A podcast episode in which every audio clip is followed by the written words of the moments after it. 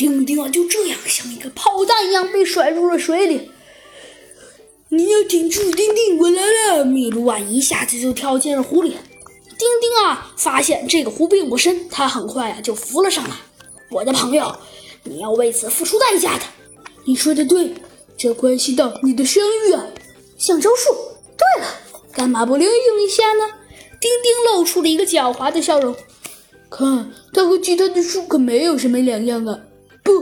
好像像有橡胶呀。哎，这就是橡胶树吧？只见呢，丁丁把橡胶树抛开了，一些橡胶露了出来。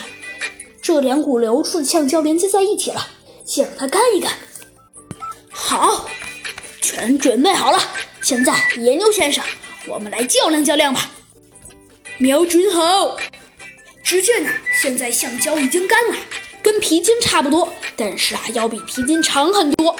丁丁啊，把一个大石头放在橡胶前面，但是前面有一个木棍，以防现在就发射。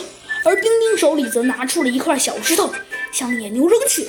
野牛啊，被这块突如其来的石头砸了个正着。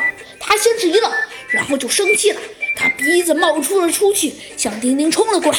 注意，他来了！我的投石机准备办好了，一、二。三，嘿！只见那丁丁用力把皮筋松开，石头就像一个子弹一样飞向了野牛。野牛的头啊，瞬间就被砸瘪了。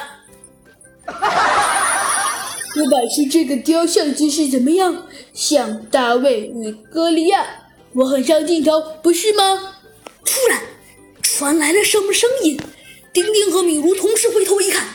只见无数头野牛向他们冲了过来。